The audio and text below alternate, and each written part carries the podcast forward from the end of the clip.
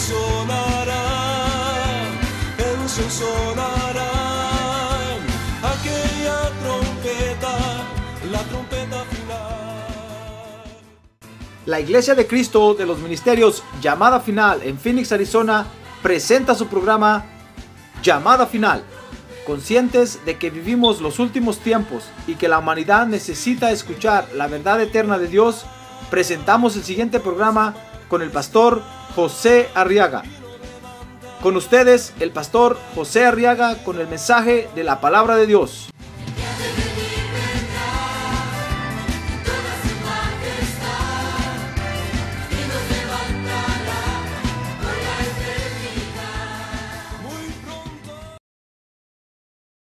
Apocalipsis, en el capítulo número 1, acompáñame a leer los versos 4, 5 y 6.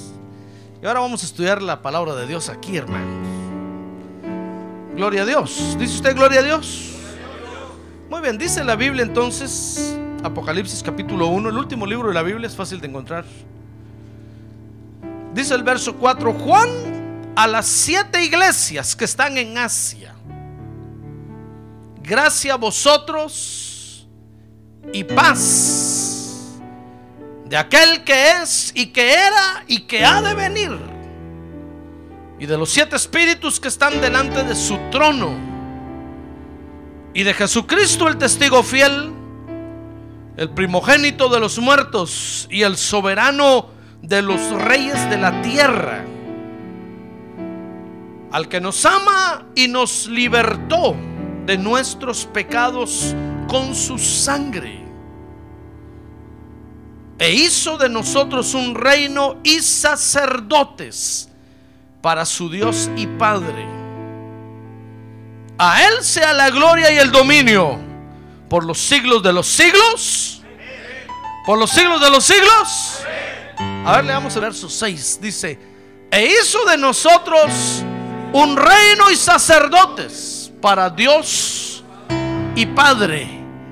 A Él sea la gloria y el dominio por los siglos de los siglos. Amén. Vamos a orar por las peticiones. A ver, levantemos. Y quiero que vea ahora aquí en el libro de Apocalipsis cómo le enseñaron al apóstol Juan una de las funciones de la iglesia. ¿Se acuerda que estamos estudiando eso los viernes, verdad? Y hoy llegamos al último libro de la Biblia. Pero dice Apocalipsis 1.6 que la iglesia de Cristo, fíjese, tiene la función hoy sobre la tierra de reunir a todos los reyes y sacerdotes de Dios. Haría conmigo reyes y sacerdotes. Ah, no, reyes y sacerdotes de Dios. Mire la función de la iglesia, hermano. Mire cuántas funciones tiene la iglesia, ¿se da cuenta? La iglesia no solo tiene la función de ir por el mundo y predicar el evangelio, esa es una de las funciones. Pero tiene tantas funciones y a Juan le enseñaron que una de las funciones de la iglesia es reunir a todos los reyes y sacerdotes de Dios, porque dice ahí que el Señor Jesucristo hizo un reino, dice otra versión que hizo un reino de sacerdotes, pero otra versión dice que hizo reyes y sacerdotes, dice el verso 6. Hizo reyes y sacerdotes para su Dios, el Padre. Entonces dice el verso número 6, a Él sea la gloria y el dominio por los siglos de los siglos. Amén. En otras palabras, fíjese que la iglesia, hermano, eh, está formando, o, o, en la iglesia el Señor Jesucristo está formando a reyes y sacerdotes de Dios. Mire lo que, lo que hace la iglesia. Por eso es que cuando Dios nos salva, nos mete a la iglesia. Es difícil, es difícil creer que alguien es salvo y no va a la iglesia, hermano. Es difícil creer que alguien eh, haya aceptado a Jesucristo como Salvador y no esté en una iglesia. Porque todos los que hemos aceptado a Jesucristo como Salvador estamos en la iglesia. Amén. Sí. El que no está en la iglesia es sospechoso porque En la iglesia, Dios está formando reyes y sacerdotes. Fíjese que ahí en Apocalipsis, al apóstol Juan le mostraron cómo la iglesia de Cristo Dios la está formando en la tierra. Y por lo menos la está formando en siete etapas. Quiero que vea conmigo. Dice Apocalipsis 1.4. Juan dice a las siete iglesias que están en Asia. Porque las siete iglesias, fíjese hermano, son una figura o son, son, las son las iglesias tipo de todas las iglesias que hay en la tierra. Estoy hablando de la iglesia de Cristo, no de cualquier iglesia, no de cualquier reunión que se llame iglesia, sino de la iglesia de Cristo, de los que hemos sido lavados con la sangre del Cordero. Y entonces, pero también las siete iglesias, fíjese que son el proceso de cómo Dios está formando a su iglesia en la tierra. Entonces quiero que vea conmigo Apocalipsis 2, capítulo 2. A ver, abra su Biblia. Capítulo 2, verso 1 y verso 4. Dice ahí, escribe al ángel de la iglesia en Éfeso. Mire, la primera es la, la de Éfeso. El que tiene las siete estrellas en su mano derecha, el que anda entre los siete candeleros de oro, dice esto. Entonces dice el verso 4 pero tengo contra ti que has dejado tu primer amor. Porque una de las formaciones que Dios está haciendo con nosotros, fíjese hermano, aquí, aquí en la iglesia es que aprendamos a vivir con la conciencia limpia. El primer amor es la conciencia limpia. Por eso usted ve que algunos, algunos le dicen, por ejemplo, cuando alguien ya no viene a la iglesia o ya no quiere participar se le dice que dejó su primer amor. O hay creyentes, tal vez oye usted que dicen, no, cuando yo estaba en mi primer amor, porque se están refiriendo a cuando se acababan de convertir al Evangelio.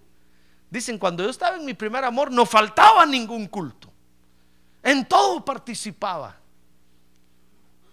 pero ahora ya no. ¿Y por qué ya no? Porque se mancharon la conciencia. Y entonces ya, ya, no, ya, no, ya no quieren hacer nada. ¿Y cómo se puede manchar la conciencia? Pues fíjese que cuando uno viene a la iglesia, hermano, uno, uno cree que aquí todos son santos. Bueno, somos santos, a ver, diga, yo soy santo. Pero me quiero referir a que, a que, a que uno viene a la iglesia creyendo que aquí no hay ningún problema, hermano. Y entonces es cuando uno viene a todos los cultos y, da y aporta hasta el saco y la corbata deja uno, hermano. Si le pega a uno la familia, uno entrega a la familia. Y uno está en todas las actividades, pero con el tiempo uno se empieza a dar cuenta que hay problemas en la iglesia. Uno se empieza a dar cuenta que hay hermanos que no lo quieren ver a uno. Uno se empieza a dar cuenta que, que hay problemas en todos lados. Oh, entonces empieza a manchar uno la conciencia. Y entonces uno, entonces uno dice, no, mejor no participo, es que hay mucho problema ahí. Uy, ya se manchó la conciencia. Y el primer amor. Entonces, entonces uno empieza a decir, no, mejor, mejor no doy dinero. Es que todo se lo gasta el pastor. Uy, ya se manchó la conciencia. Qué bonito es cuando uno tiene la conciencia limpia, hermano. Porque uno es ingenuo, inocente como niño, como dijo el Señor. Uno es inocente, uno va y participa con los ojos cerrados. Pues fíjese que una de las, de las formaciones de Dios en la iglesia es que aprendamos a vivir con la conciencia limpia, que no nos manchemos la conciencia. Y si por alguna razón de repente nos ensuciamos la conciencia, pues que aprendamos a limpiarla. Porque el Señor va a venir por una iglesia con una conciencia limpia, hermano. Si usted le está pasando algo así, límpiese la conciencia. Porque Dios quiere que usted viva siempre en su primer amor con Él, con la conciencia limpia. Por eso es que es de admirar, fíjese, a los creyentes que, pasan los años, pasan los días, como dice el canto, pasan los años, pasan los meses y pasan los años y todavía siguen en la iglesia. Y con ganas de servir y con ganas de trabajar porque a pesar de los problemas, a pesar de todo lo que ven, a pesar de todo lo que oyen, siguen y se limpian la conciencia y siguen y siguen. Por eso es de admirar a un ministro de Dios, hermano. ¿Cómo cree usted que, agu- que aguanta un ministro de Dios a estar en la iglesia? Habiendo estado primero como oveja sentado en la, en la banca, en la, ahí, y todo lo que pasa uno, y pasan los años, y después con el tiempo Dios lo llama a uno a predicar el Evangelio. ¿Cómo puede un ministro de Dios predicar en el Evangelio sabiendo que hay tanto problema? Porque no se mancha la conciencia. Cuando yo miro problemas aquí, yo le digo, Señor, eso es cosa tuya. Yo te lo paso todo a ti. Yo no quiero saber nada de nadie. Por eso cuando usted viene a hablar conmigo y me cuenta sus negros problemas, a mí se me olvidan, hermano. Fíjese. Después viene usted y me dice, pastor, ¿se recuerda que le conté aquel problema? Y digo, "¿Qué? ya no me acuerdo. Pero si yo se lo dije, a saber, ya no. vea. ¿Sabe qué me dice? Me dice "Es que tanto que, hoy usted, que hoy usted verá, pastor. Sí, gracias a Dios todo se me olvida, hermano. Porque si no se me olvidara y usted me contó un negro problema, imagínese, yo lo miraría aquí. Ajá. Ay, diría usted el pastor, ¿para qué le conté mi problema? Pero no, hermano, yo le paso todo eso a Dios y ahí es problema de él. Le digo, Señor, la iglesia es tuya. Yo lo único que hago es predicar tu palabra y pasarte los mensajes a ti. Soy el mandadero. Yo no me involucro con nada ni con nadie. ¿Se da cuenta? Entonces, tenemos que aprender a vivir con la conciencia limpia. Por eso es que una de las armas de Dios, dice, dice el libro de Gálatas, es la coraza de justicia. ¿Sabe dónde se pone la coraza? Aquí en el pecho. Porque cubre el corazón. Entonces las flechas no entran. La coraza era una cuestión de, de- acero. ¿Se acuerda, verdad? Entonces, nada pega en el corazón, todo rebota. Entonces el corazón nunca se daña. Entonces, ¿cómo puede estar usted en la iglesia? ¿Cómo puede predicar tanto tiempo? Si, si qué problemas, es que na- nada me daña el corazón, tengo la coraza puesta. Entonces no se me, no se me ensucia la, la conciencia, hermano. Amén. ¿Ya ve? Por eso cuando a mí me vienen a decir, no, pastor, es que aquí en esta iglesia, ¿qué? yo les digo, pero si todas las iglesias son iguales. Yo he tenido el privilegio de recorrer muchos lugares y de ir por todas las iglesias y todas las iglesias son iguales. ¿Se da cuenta? Si es que no dice no, es que mi iglesia es la mejor. Hermano, los mismos problemas que hay aquí y los mismos que hay aquí hay allá y por allá y más allá y por todos lados. Porque todos somos seres humanos, ¿se da cuenta? Entonces, una de las formaciones, fíjese, es la conciencia limpia.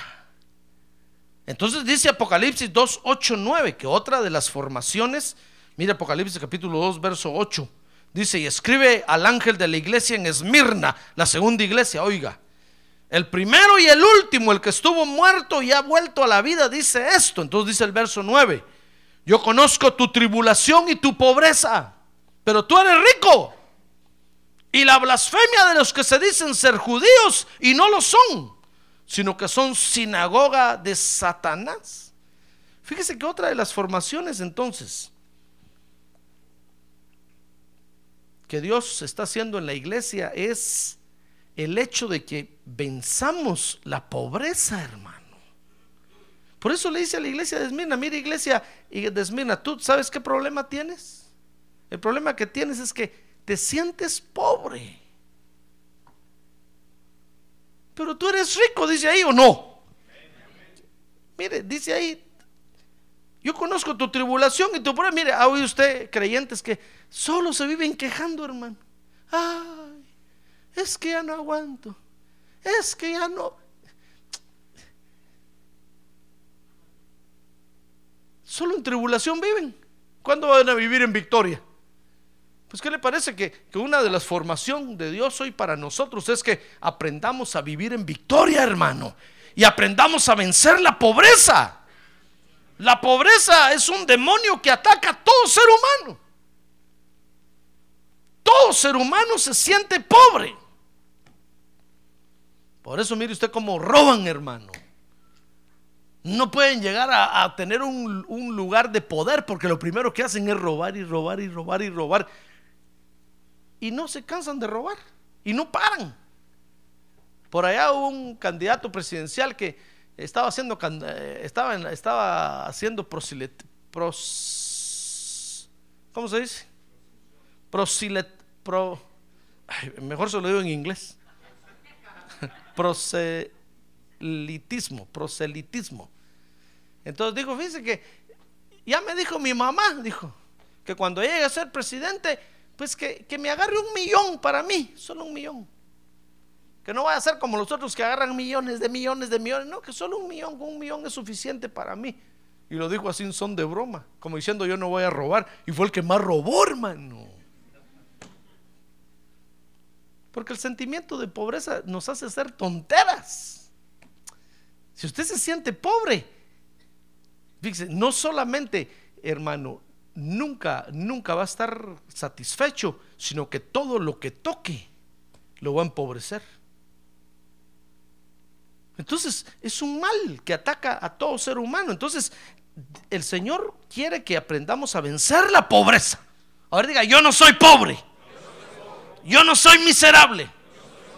Ahora diga, yo soy rico. Yo estoy prosperado. Ahora diga, Jehová es mi pastor. Nada me falta. Ahora más recio, Jehová es mi pastor. Nada me falta. Así tenemos que vivir. ¿Qué le parece? Mire qué formación la que Dios tiene con nosotros, hermano. Bueno, tercera formación. ¿Quieres saber la tercera formación? Apocalipsis 2.12. Ahí dice, escribe a la iglesia de Pérgamo. El que tiene la espada aguda de dos filos dice esto. ¿Sabe? Pérgamo tenía, tenía el problema, hermano, de tener doctrinas extrañas. A ver el verso 13. Dice, yo sé dónde moras, donde está el trono de Satanás. Guarda fielmente, fielmente mi nombre y no has negado mi fe. Aún en los días de Antipas, mi testigo, mi siervo fiel, que fue muerto entre vosotros donde mora Satanás. Mire, este- esta iglesia tenía el problema que no tomaba en serio la palabra de Dios, hermano. Pues una de las formaciones entonces que Dios tiene con nosotros hoy aquí es que aprendamos a tomar en serio la palabra de Dios. Y el apóstol Pablo lo dice en una de sus cartas. Dice que tomemos en serio la doctrina de Cristo, hermano. Que no juguemos con ella. Mucho menos que hagamos bromas con ella. Entonces, mire, mire que, imagínense que Dios tiene la tarea, esa tarea, porque nos ve juguetones, hermano. ¿No dice usted que a todos le hacemos chiste? Fíjese que una vez fue un hermano a Europa y cuando regresó de Europa venía triste porque me contó, todos los europeos no quieren a los españoles. Ya ve cómo le costó a España entrar a la comunidad europea. No quieren a los españoles porque dice que de todo hacen chiste. Para todo hacen chiste. Entonces le caen mal a los demás europeos, a los franceses, a los italianos, a los demás. Porque de todo se ríen, de todo hacen chiste. Entonces él me decía, ¿con qué razón nosotros nunca tomamos en serio la palabra de Dios? De todo hacemos chiste. De todo bromeamos. Pues mire, mire la tarea que tiene Dios con nosotros, hermano. La tarea de que tomemos en serio la palabra de Dios. Shh, ¿qué- ya ve qué trabajito el de Dios. ¿Le estará costando a, Dios con usted? A ver, pregúntele que tiene un lado. ¿Cómo le cuesta a Dios con usted? Dígale. No le pregunte, dígale cómo le cuesta a Dios con usted. Mire, dice Apocalipsis 2.18, vea conmigo la cuarta formación. Dice 2.18 de Apocalipsis. Buscamos 2 2.18 de Apocalipsis. Dice ahí, escribe al ángel de la iglesia en Tiatira, dice el verso 20, pero tengo contra ti que toleras a esa mujer Jezabel, que se dice ser profetisa, y enseña y seduce a mis siervos a que cometan actos inmorales. y coman cosas sacrificadas a los ídolos. Mire, sabe, Dios tiene la tarea de formar ahora en usted, hermano, hacerlo vencedor sobre el engaño sobrenatural. Porque no hay cosa más terrible que el mundo sobrenatural, hermano. El mundo sobrenatural que no conocemos fácilmente nos engaña. Acuérdense cómo vivíamos allá en el mundo, peor en este tiempo. Si oye usted un ruidito ahí en un cuarto oscuro, pensaba que era la ciguanaba, hermano. Yo no digo que no existan esas cosas. Son demonios. Pero ahora no nos engañan. Nosotros sabemos quiénes son. Y en el nombre de Jesús los atamos y los echamos fuera de aquí. Ah, gloria a Dios. Gloria a Dios. A ver, diga, gloria a Dios. Oh, en este tiempo qué fácil nos metían miedo, hermano. Y hacían que comiéramos nosotros de todo lo de las comidas de este tiempo para que los espíritus no se nos metieran o no se metieran a la casa. Ahí íbamos a sacábamos el montón de basura a quemar a la calle, ¿se acuerda? Yo no sé si usted hizo eso. Todo el basuraje, porque dice que sacábamos al diablo de la casa, todas las cosas viejas se sacaban ese día de las casas a la calle y se les prendía fuego. Y había que brincar sobre el fuego para que se quemara el diablo. ¿Verdad que le da risa? Ah, pero, acuérdese cuando lo hacía, hermano. Ahí estaba usted muy serio. Pero los abuelos se ponían cara brava y uno les hacía caso. Tomaba uno en serio esas cosas, hermano. No se engañaba. Mire, el mundo sobrenatural no se engañaba. Acuérdese cuando iba a visitar usted al espiritista para que le hablara a su abuelito. Y un demonio era el que aparecía ahí y usted le creía y hasta lloraba usted ahí. ¿Se acuerda, verdad? Mejor no se acuerde. Entonces una de las tareas, fíjese, de Dios es que aprendamos a vencer el mundo sobrenatural para que no nos engañe. El Espíritu Santo se mueve. ¿Sabe usted que el Espíritu Santo es real, verdad? El Espíritu Santo habla, hermano. Pero tenemos que tener cuidado porque el mal se mueve en el mundo sobrenatural y fácilmente nos puede engañar. A través de un sueño, a través de una profecía, aún hasta a través de una visión. Mire cómo es el mundo sobrenatural. Por eso usted ve que a esta iglesia el, Señor le dice, mira, mira, ¿qué iglesia le dije que era? De Tiatira.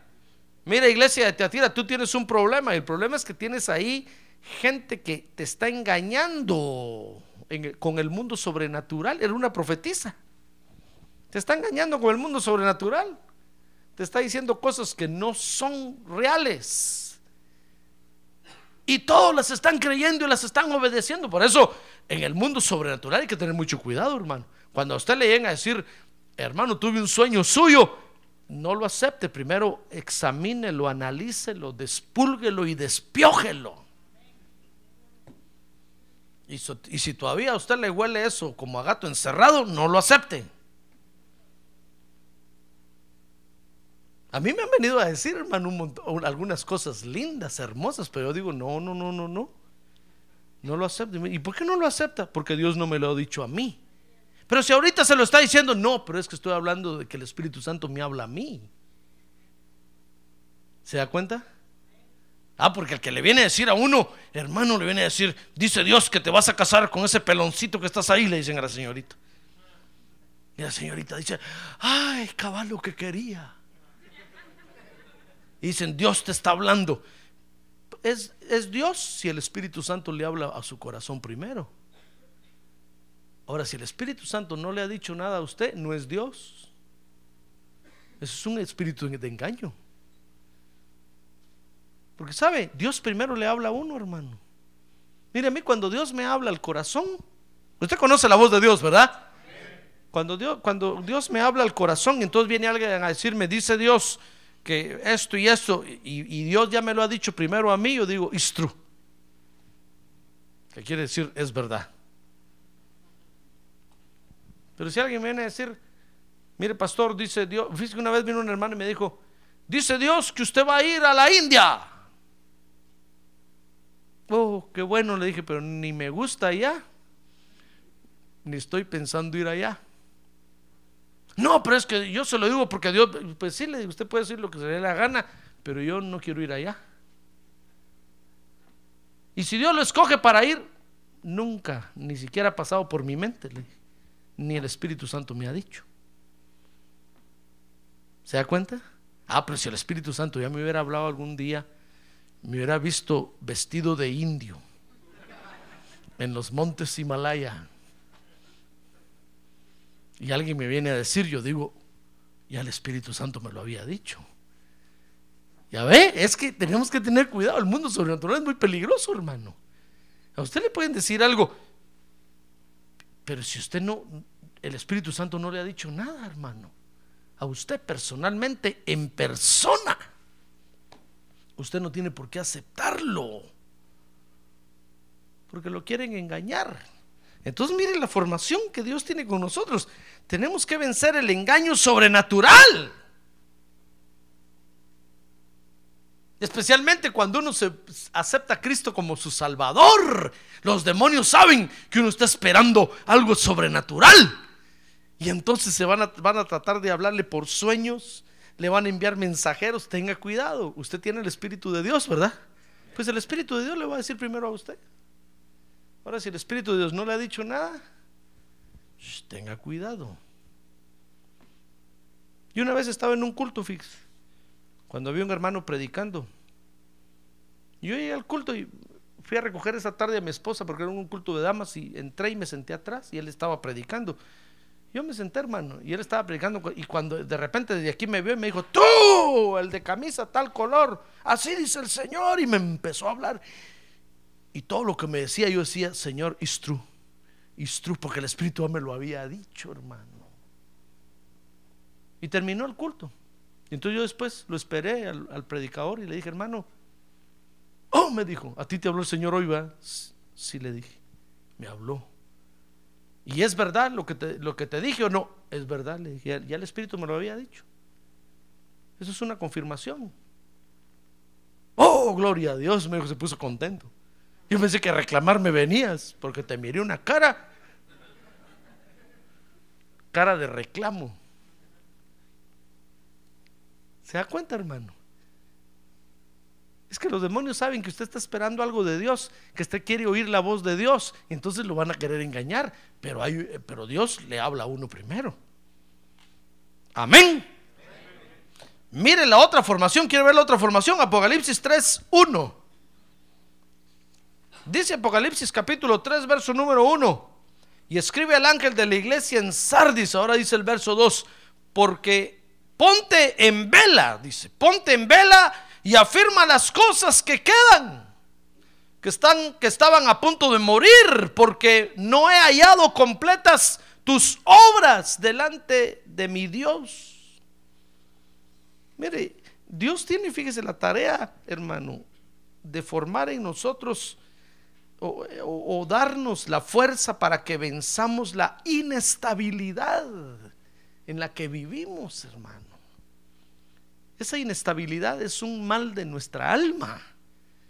Pues Dios nos trae a la iglesia para formarnos así. Dice Apocalipsis 3, 7 y 8, le escribe a la iglesia de Filadelfia. Fíjese que Dios tiene la tarea de formarnos para que venzamos la debilidad. Le dice ahí la iglesia de Filadelfia, porque tienes poco poder. Mire, si algunos son débiles, débiles somos nosotros, hermano. Fíjese que el hombre es el animal sobre la tierra que más se tarda en aprender a caminar. Todos los otros animalitos de la creación solo nacen y empiezan a caminar. Pero el hombre, hermano, tiene que esperar ocho, nueve meses. Algunos hasta un año y medio. Otros ya son viejotes y no caminan bien. Cada que tiene un lado despierto, hermano. A usted le están hablando que no camina bien. Camina todo mal, todo torcido.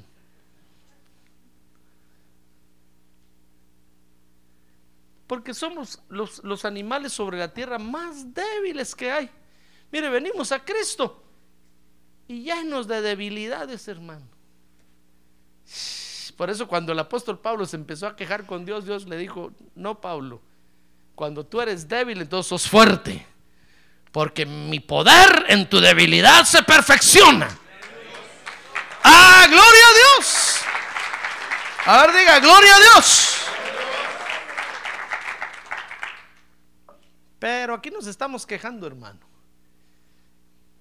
Y cuando tenemos un problema, nuestra excusa es, es que soy débil, hermano. Es que soy débil. Pues, ¿qué le parece que Dios quiere? Una de las formaciones de Dios ahora en nosotros es que venzamos la debilidad. Y dice Apocalipsis 3, 14 y 15, le escribe la iglesia de la Odisea, que la formación de los creyentes hoy es que venzamos la indiferencia. ¿Se acuerda que le dice ahí, por cuanto no eres tibio ni caliente? Dice, oh, siquiera fueras frío o caliente, pero eres tibio. Porque nos volvemos indiferentes. Pues Dios quiere que venzamos la indiferencia, hermano, y que seamos siempre calientes en Dios, ardiendo. Amén. Mire, por lo menos siete formaciones. Ahora, cada una de esas formaciones, en cada una de esas formaciones, Dios nos va a galardonar. Mire cómo es de bueno Dios, hermano. ¿Qué le parece? No solo nos trae a la iglesia, no solo se compromete a formarnos, sino que además nos premia por cada formación que alcancemos. Esa es la estatura de varón perfecto que tenemos que alcanzar. Dice Apocalipsis 2.7, por ejemplo, que un galardón es comer del árbol de la vida. ¿Qué le parece? Dice Apocalipsis 2.11 que otro galardón es no sufrir daño de la muerte segunda. Esa es la, gran tribulación, la tribulación no sufrir daño de la muerte segunda. Apocalipsis 2.17 dice que otro galardón es comer del maná escondido y darnos un nombre nuevo. mire qué galardones esos, hermano. Si pudiéramos estudiar cada uno de esos galardones, fíjese que dice Apocalipsis 3:5 que otro galardón nuevo, otro galardón es vestiduras blancas revestirnos de vestiduras blancas. Dice Apocalipsis 3:12 que otro galardón es hacernos columna del templo de Dios. ¿Le gustaría a usted ser columna del templo de Dios? El pastor, pero estar ahí en el templo todo el día de columna, qué aburrido. Pues, pero sabe, la Biblia dice que en el cielo el templo es Dios mismo. Entonces, ¿sabe qué está diciendo? que el galardón ese es que Dios se lo va a meter a usted adentro así, mira, porque el templo es Él. Y usted va a ser columna del templo de Dios. Mire qué galardón más precioso es, hermano. Fíjese que hay otro galardón, dice Apocalipsis 3:21, que el otro galardón es sentarse en el trono del Señor. Mire, pero hay un galardón, que es el que quiero estudiar con ustedes hoy. Porque es una de las funciones de la iglesia, la de juntar a reyes y sacerdotes. Se recuerda que estamos viendo eso, ¿verdad? La iglesia de Cristo tiene la función hoy de juntar a todos los reyes y sacerdotes de Dios. Pues dice Apocalipsis 2.18 que si vencemos el engaño sobrenatural, a ver, busca ahí Apocalipsis 2.18 en su Biblia mejor si vencemos el engaño sobrenatural, entonces dice, dice ahí el verso número 20.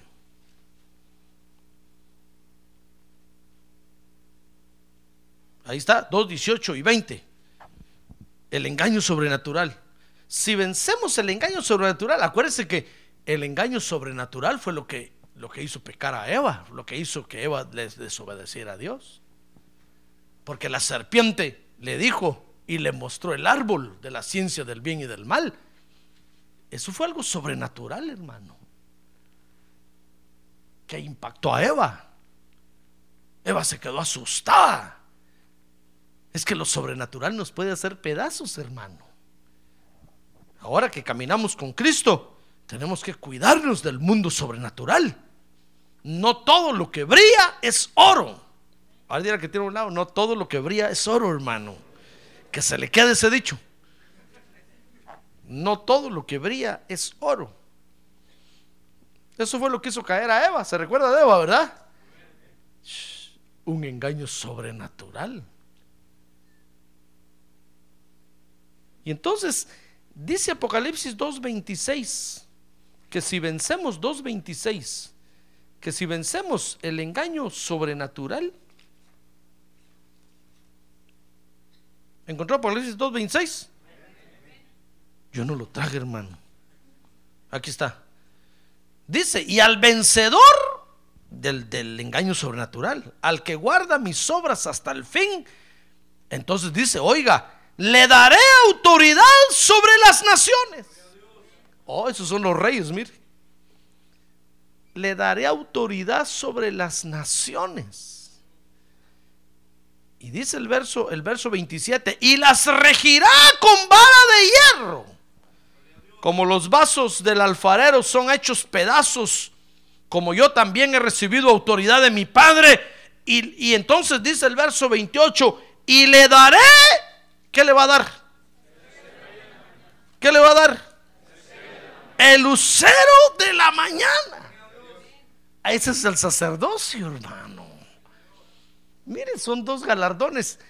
Mire lo que Dios está formando hoy en la iglesia, reyes y sacerdotes.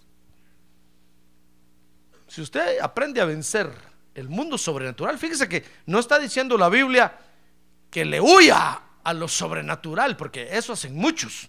Por ejemplo, los presbiterianos, los bautistas dicen, no, no, nosotros no queremos problemas con el mundo sobrenatural, mejor no nos metemos ahí, por eso ellos no hablan lenguas. Ellos no creen en el bautismo con el Espíritu Santo, no creen en el movimiento del Espíritu Santo, porque no se quieren meter en problemas. Ellos dicen eso que cuando empiezan a temblar y empiezan a hablar en lenguas, no, dicen, no, no, no, no, nosotros no queremos nada de eso. Mejor nos quedamos solo con, con el Evangelio natural. Pero la Biblia no dice eso. La Biblia dice que tenemos que ser bautizados con Espíritu Santo y fuego. Tenemos que hablar en otras lenguas, hermano. Porque si no, no formamos parte de la iglesia de Cristo. Formamos parte de la iglesia de Dios. Yo no estoy diciendo que no son salvos, son salvos. Pero no formamos parte de la iglesia de Cristo. Porque dice la Biblia que por el bautismo con el Espíritu Santo se entra a formar parte de la iglesia de Cristo. Entonces no está diciendo la Biblia que le huyamos a lo sobrenatural. No, no está diciendo eso. Lo que dice es que recibamos lo sobrenatural del Espíritu Santo. Y recibiendo al Espíritu Santo aprendamos a vencer el engaño. Ah, que nos quiera confundir. Ah, gloria a Dios, hermano. Si usted es uno de los que dice, no, pastor, yo mejor no, es que no quiero problemas, mejor solo, solo con Cristo y mi corazón es suficiente. No está en lo correcto, pues yo no estoy diciendo que no está salvo. Lo voy a ver a usted en el cielo, pero en otra posición más baja. Y no en la posición que podría alcanzar ahora si se mete al mundo sobrenatural del Espíritu Santo. ¿Comprende? Si nosotros somos bautizados con Espíritu Santo y hablamos lenguas, hermano, lo que hace Dios es que nos mete al mundo sobrenatural. Y entonces dice ahí la Biblia, pondrán manos sobre enfermos y sanarán. Muchos dicen, no, es que yo no quiero. ¿Y pero si se muere?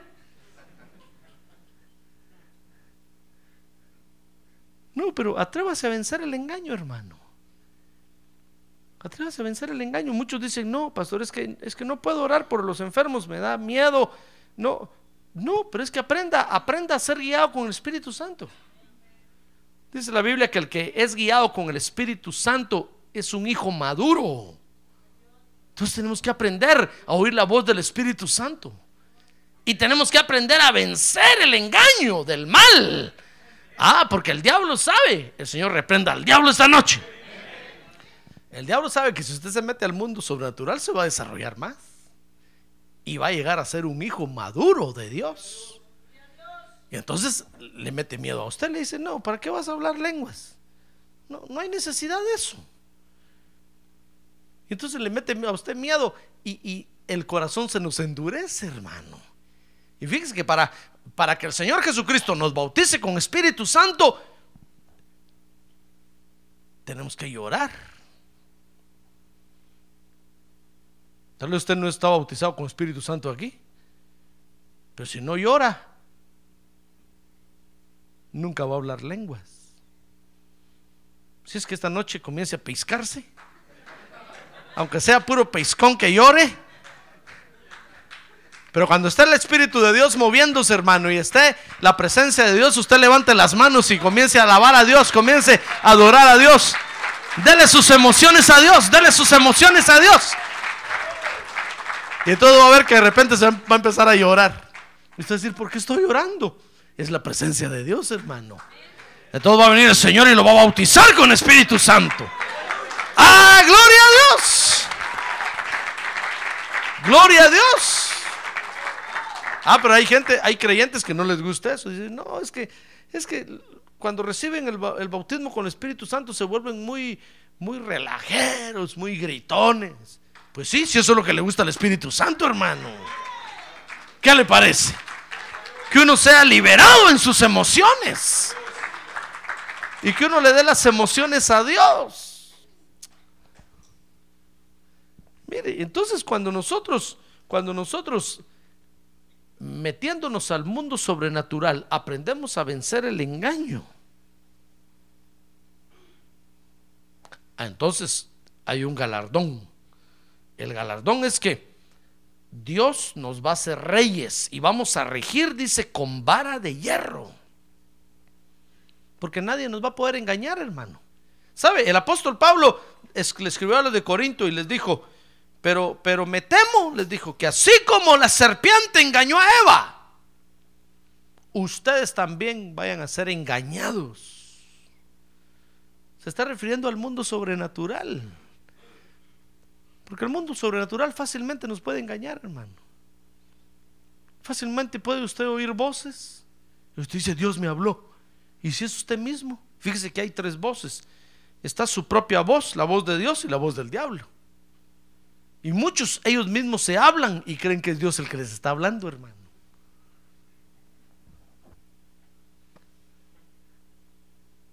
No, hay que aprender a, distinguir. Y muchos dicen, no, pastores, qué relajo ese, qué problema estar sabiendo quién me habla, si Dios o el diablo, yo no sé, si yo soy yo mismo, mejor no quiero saber nada de eso. Bueno, pues los reyes van a ser aquellos que aprendieron a dominar el engaño. ¿Se da cuenta? Que no le tuvieron miedo al mundo sobrenatural. Y que aprendieron a escuchar la voz de Dios. Por eso van a ser reyes. Porque, porque como reyes nadie nos va a poder engañar jamás, hermano. Ya, eh, por toda la eternidad ya nunca más nos van a poder engañar.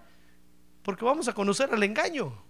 Entonces, mire, Dios está formando reyes y está formando sacerdotes, dice ahí 2.28, que nos va a dar el lucero de la mañana. Porque dice Isaías 14.12, quiero que vea esto conmigo, hermano, porque esto es muy bonito. A ver, vea conmigo Isaías 14.12. Dice Isaías 14.12, ahí le está hablando a un ser que Dios creó que lo tuvo que echar del cielo. Y entonces le dice ahí, ¿cómo has caído del cielo o qué? Lucero de la mañana. Ah, es que había, fíjese que había, había alguien que estaba ocupando ese lugar, hermano. Era el lucero de la mañana.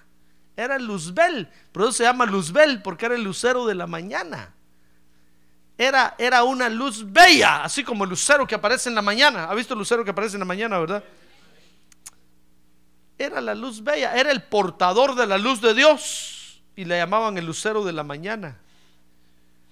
Pues ese lucero de la mañana, un día lo echaron del cielo. Y entonces dice ahí, ¿cómo has caído del cielo, oh lucero de la mañana, hijo de la aurora? Has sido derribado por tierra, tú que debilitabas a las naciones.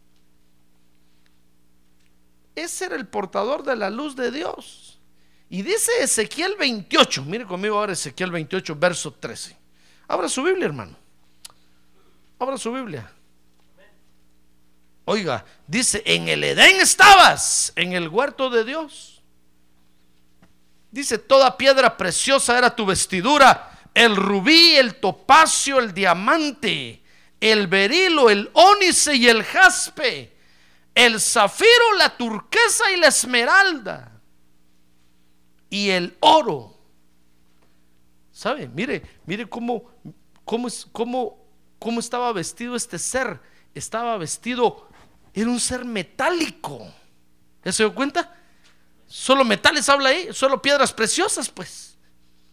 Imagínese usted un ser que puede caminar con... Por eso usted ve en la historia de la humanidad, por ejemplo, que hubo un tiempo en que los hombres se ponían unas armaduras de hierro. Y con esas armaduras de hierro salían a pelear. Porque por ahí oyeron sonar campanas, hermano. Supieron que Dios tiene seres metálicos. Y este era un ser metálico. ¿Quién va a aguantar a vestirse, hermano? Hágame el favor. ¿Quién va a aguantar a vestirse con un saco de hierro? Tal vez un ratito, sí. Como un chaleco antibalas, como el que tengo yo ahorita aquí. Por eso me miro gordito. Pero imagínense dormir con eso, comer con eso, salir con eso. Nosotros no lo aguantaríamos. Pero este ser, así era, era un ser metálico. Mire, mire cómo era su vestidura, hermano. Y entonces dice ahí que la hechura de tus engastes y de tus encajes estaba en ti. Fíjese que cuando, cuando, dice, cuando dice ahí la hechura de tus encajes y tus engastes, fíjese que hay otra versión de la Biblia que dice tus tamboriles y tus flautas. O sea que, fíjese, la hechura de los engastes y los encajes de ese ser eran tamboriles y flautas. Mire, ¿qué le parece que este ser tenía un cuerpo, tenía un cuerpo de, instrumentos musicales, hermano, de tamboriles y flautas. Levantaba el brazo así, sonaba. Hacía la cadera así, tamboriles y flautas. Y cada vez que caminaba, tal vez empezaba a caminar y empezaba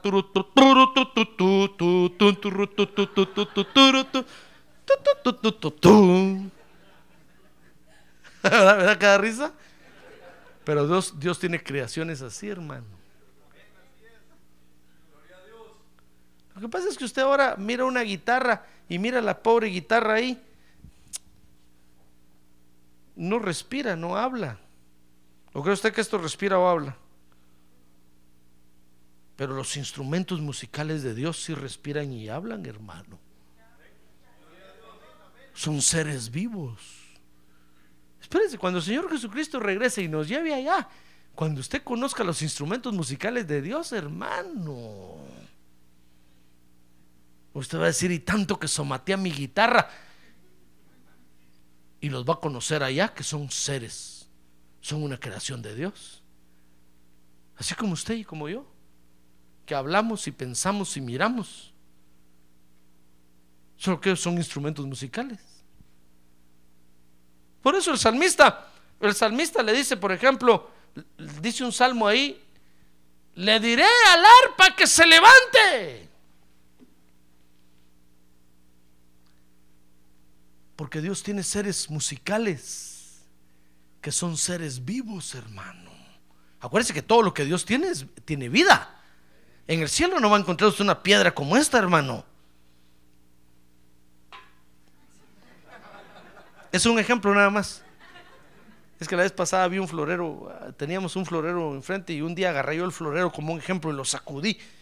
Y cuando terminó el culto llegó la hermana que regaló el florero y me dijo, pastor, ya no le gusta mi florero, ¿verdad? No, hermana, le dije, arréglelo, le dije, lo que pasa es que lo puse de ejemplo y lo sacudí. Pero no es que no me guste, eso es un ejemplo. Este es un ejemplo también. Quien regaló esto no va a pensar que no me gusta, es un ejemplo. En el cielo no va a encontrar usted algo inerte. Si hay alguna columna, va a ver que tiene vida y le va a hablar. Va a ver usted que allá que las plantas tienen vida, hermano. Y hablan y se ríen. Si usted quiere arrancar una hoja, le va a decir, no me la arranques, me duele. Yo pensé que era como la tierra que, allá en la tierra, allá, va a decir, allá todo estaba muerto. Pero en el cielo todo tiene vida. No, no dice la Biblia que un galardón es que nos va a hacer columnas del templo de Dios. Y mire, esa es una columna. ¿Le gustaría a usted ser así? Si no, pastor, así no. Qué feo. No, pero allá las columnas son seres vivos, hermano, que se mueven y hablan. Yo le aseguro que hasta comen. Es que allá va a ser bonito. A ver, que tiene un lado, prepárese para irse para allá. No le digo que se vaya ahorita, dígale. No va a ser tan, tan atrevido de adelantársenos, hermano. Espérese, juntos nos vamos a ir. Pero ¿qué le parece que este ser, sus engastes y sus encajes eran instrumentos de música? Ah, entonces cuando dice aquí, ¿Saben? Al que venza el engaño sobrenatural, le voy a dar el lucero de la mañana. Decimos, ¿cómo así me va a dar una estrellota Dios así? ¿Para qué la quiero? No, lo que está diciendo es que nos va a dar la posición que ese ser tenía, hermano. Y que ahora usted y yo somos los que vamos a alabar y adorar a Dios por toda la eternidad con nuestra propia vida. ¡Ah, gloria a Dios! Mire qué galardón tan bonito, hermano. Ah, pero para, pero para alcanzar eso tenemos que vencer el engaño. Por eso el apóstol Pablo decía, miren hermanos, si alguno viniera, si algún ángel de Dios, o aún uno de nosotros viniera y les predicara algo diferente, a lo que, les, a lo que está escrito, sea que decía él, sea anatema, no le hagan caso. Porque es alguien que está, que, que está preparado para perdición y los quiere confundir nada más. No se quiere ir solo, se los quiere llevar a ustedes de corbata. No le hagan caso. Lo que vale es lo que está escrito. No lo que digo un ángel. Usted puede venir a decir, pastor, fíjese que un ángel me visitó anoche y me dijo que cierre la iglesia. Sí, bueno, qué bueno que lo visitó un ángel, pero a mí no me guían los ángeles. Los ángeles son buenos, hermano. Los de Dios, pues, no los caídos. Los ángeles de Dios son buenos, nos ministran. Pero si me vienen a decir algo contrario de lo que el Espíritu Santo me ha dicho, dice la Biblia, que es alguien que está preparado para juicios, eso quiere decir anatema. Es alguien que está bajo maldición y que entonces esté alerta Amén.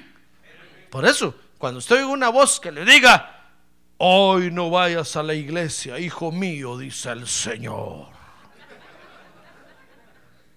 Ah, qué bueno Dios, ya no aguantaba. Como el anuncio aquel va, ¿para qué vas a comprar ese carro? Le, dicen aquel de la tele. Dice, compra inglés sin barreras. usted pero una vez oye alguna voz que le dice algo así, hermano, usted dígale, Satanás, te reprendo en el nombre de Jesús. No me vas a engañar, porque yo sé cuál es la voluntad de Dios para mí. Yo sé lo que la Biblia dice. Yo sé lo que tengo que hacer. Amén. Mire, tenemos que vencer el engaño. Hermanos, si no maduramos para vencer el engaño, ni vamos a ser reyes, ni mucho menos sacerdotes.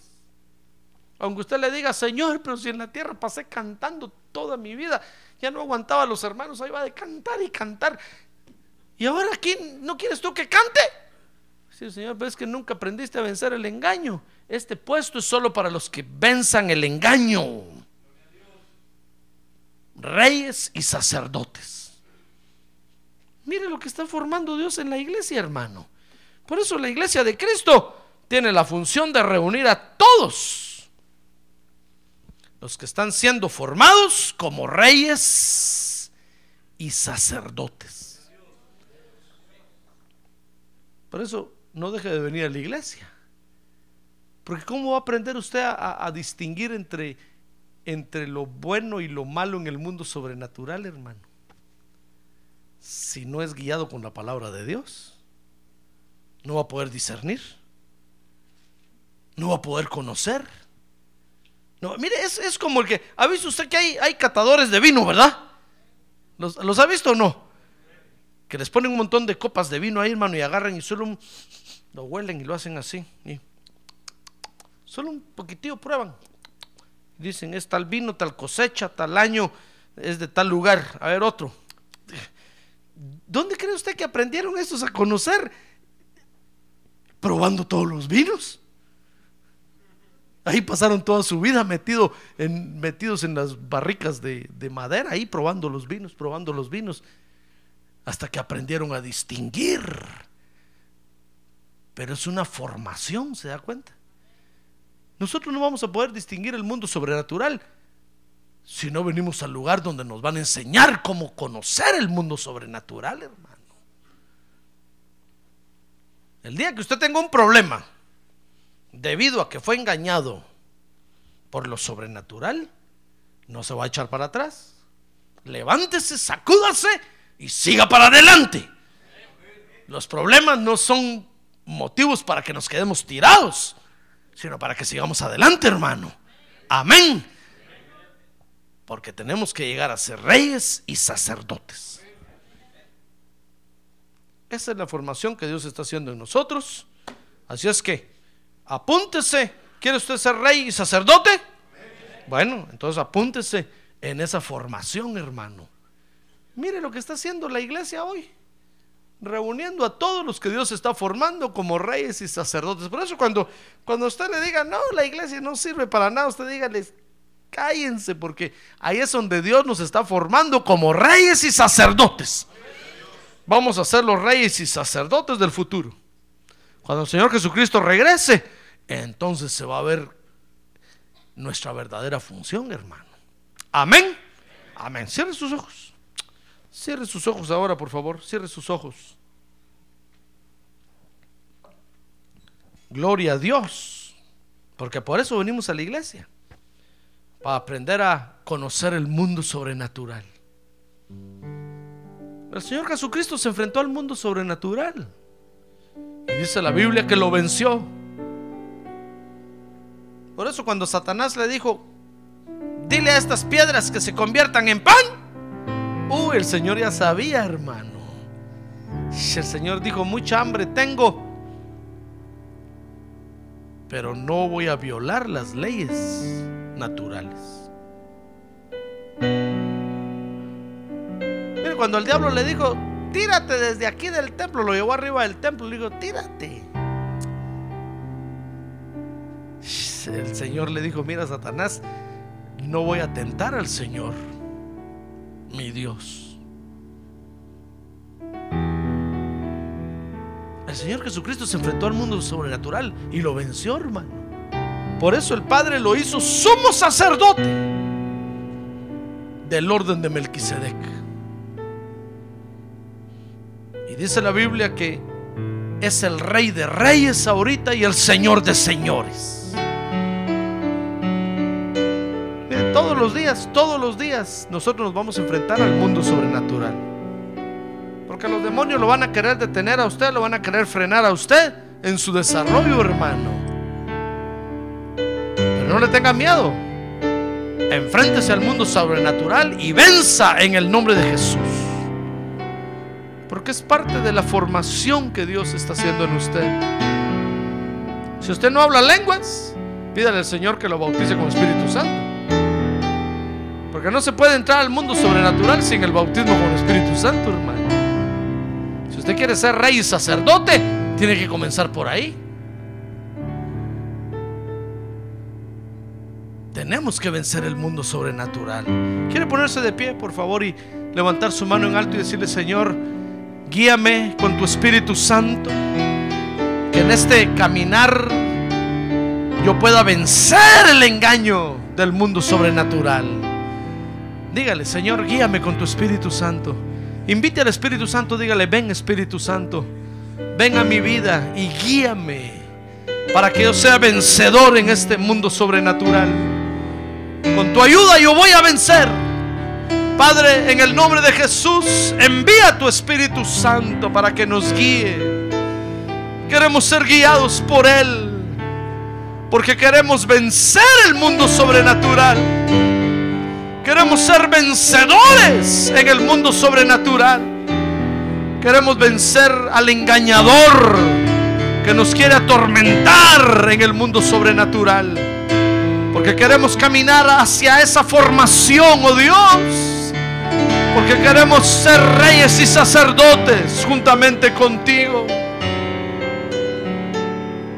No le tenemos miedo al mundo sobrenatural. Nos declaramos vencedores esta noche sobre el mundo sobrenatural. Porque tu Espíritu Santo, porque tu Espíritu Santo está con nosotros. Y Él nos va a guiar a toda la verdad. Porque aprenderemos a escuchar su voz. Porque aprenderemos a, a ser guiados por Él. Gracias, Padre.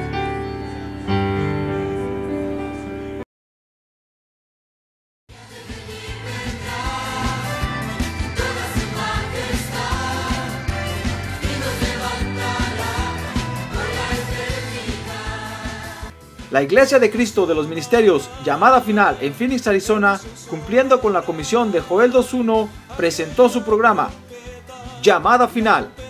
Esperamos que nos vuelva a sintonizar la próxima semana a la misma hora por esta emisora. Los invitamos a nuestras reuniones en el 6023 Norte 71 Drive, esquina con Bethany Home Road. Para mayor información puede llamarnos al 623-934-1259 o visitarnos en la internet al www.llamadafinalphoenix.com.